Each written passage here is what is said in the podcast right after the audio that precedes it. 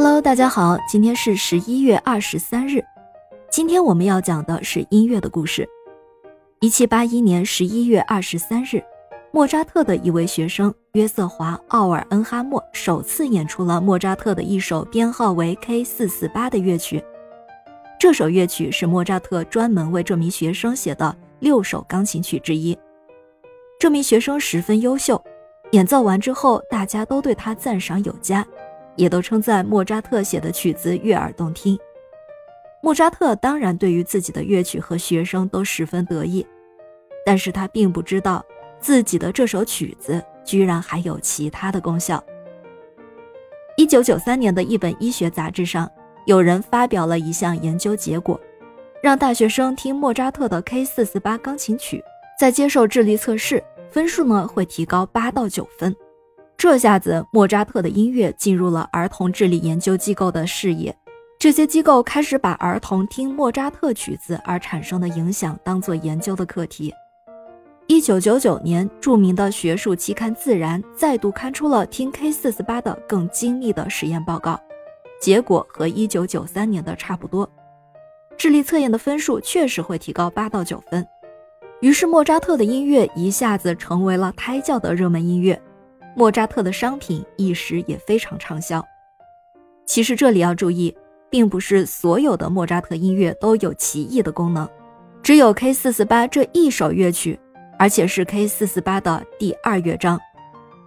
医学机构的研究者更是进一步把 K 四四八乐曲应用到癫痫病的治疗中。他们发现，参加实验的癫痫病患者脑部的典型癫痫病活动症状大多都得到了控制。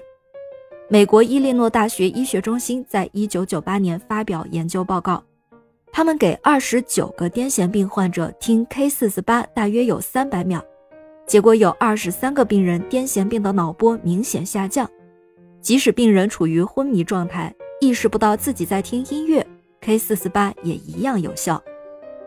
台湾高雄医学院给五十七名十七岁以下的癫痫病童每天听八分钟的 K 四四八。然后检测脑波，发现有四十七人脑中央异常放电频率平均减少百分之三十，但是对后脑却没有效果。之后，他们又给十八名儿童长期用 K 四四八进行治疗，结果异常放电减少高达百分之五十三，最后验证得出六个月是最佳疗程的结论。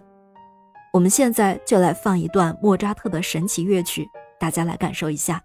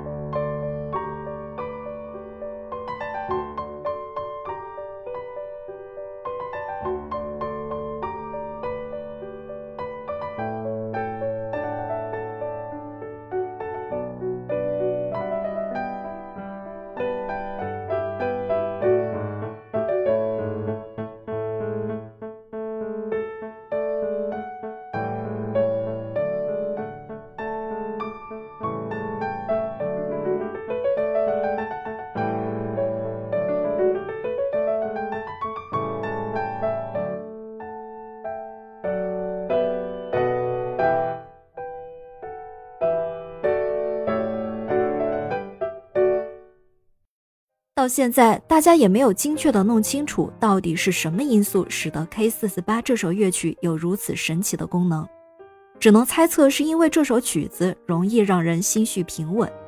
就如同在日本有一项研究表明，如果考试前让学生看一些可爱动物宝宝的照片，学生的成绩会更好。保持平静愉悦的心情，的确能够让我们的头脑更加的灵活。不过，如果你专门只选莫扎特这首曲子中的某一段落而不听别的东西的话，那么你所接触到的音乐内容就会很少。长时间如此机械的操作还可能导致审美疲劳，也不会产生你想要的效果。所以说，保持愉悦才更重要。听完今天的故事，赶紧去把莫扎特的 K 四四八纳入自己的音乐收藏夹吧。咩咩 Radio 陪伴每一个今天。